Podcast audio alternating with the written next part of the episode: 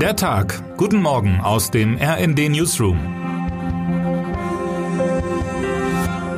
Es ist Donnerstag, der 26. Mai. Feiertage, zumal religiöse, sind nicht nur eine gute Gelegenheit zur Erholung, sie bieten ja auch Gelegenheit, sich einmal mit dem Christentum zu beschäftigen.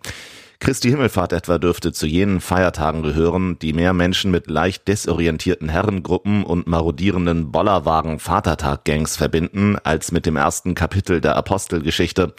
Dort steht, dass der nach seiner Kreuzigung vom Tode auferstandene Jesus Christus 40 Tage später vor den Augen seiner Jünger aufgehoben wurde. Eine Wolke nahm ihn auf und entzog ihn ihren Blicken, er fuhr in den Himmel. Eine Umfrage im Auftrag einer evangelischen Agentur von vor ein paar Jahren bestätigt das. Für jeden zweiten war demnach heute einfach Vatertag. 39 Prozent hatten die Auffahrt Jesu im Kopf. Immerhin jeder 20. Deutsche hielt Himmelfahrt gar für eine Luftfahrtschau. Der Himmel ist übrigens in vielen Regionen Deutschlands heute eher betrübt. Für die Bollerwagentour sollten Sie sich daher warm und regenfest anziehen. Vor allem im Norden soll es windiges Schauerwetter geben, nur im Süden soll es trocken bleiben. Der Krieg in der Ukraine geht unvermindert weiter, unabhängig vom Wetter und von Feiertagen. Gestern erhöhte Präsident Volodymyr Zelensky den Einsatz in dem Kampf um sein angegriffenes Land. Die Ukraine kämpft, bis sie ihr gesamtes Territorium zurück hat, sagte Zelensky am Mittwoch per Video am Rande der Jahrestagung des Weltwirtschaftsforums. Das klingt nicht nach einer schnellen Option auf erfolgreiche Friedensverhandlungen.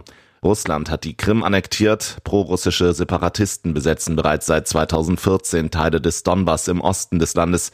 Aktuell bereiten sich Geheimdienstberichten zufolge die russischen Truppen für eine neue, schwere Offensive im schwer umkämpften Luhansk vor. RND-Autor Cedric Rehmann war kurz nach Beginn des Krieges bereits in die Ukraine gereist, um über die Situation vor Ort zu berichten. Damals wurde es dem krisenerfahrenen Reporter nach einigen Tagen zu gefährlich und er reiste wieder aus. Nun ist er zurückgekehrt und berichtet, wie sich in der Region Kiew das Leben wieder etwas normalisiert.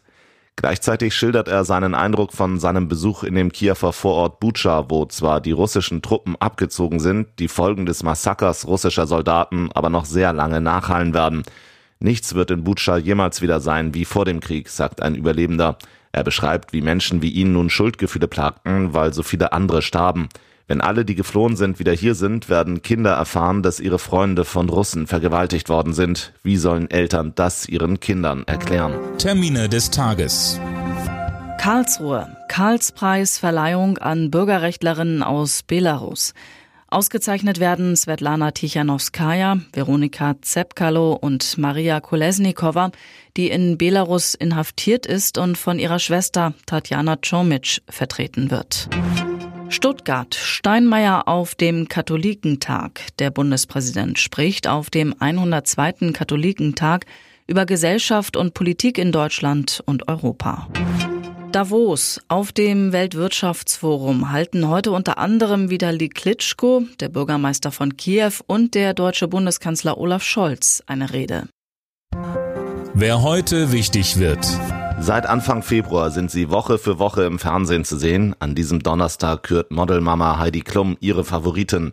Noelle, Luen, Anita, Luca und Martina kämpfen ab 20.15 Uhr auf Pro7 um den Titel Germany's Next Topmodel. Und damit wünschen wir Ihnen einen schönen Feiertag.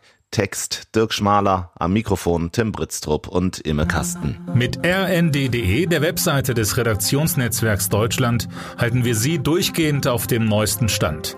Alle Artikel aus diesem Newsletter finden Sie immer auf rnd.de slash der Tag.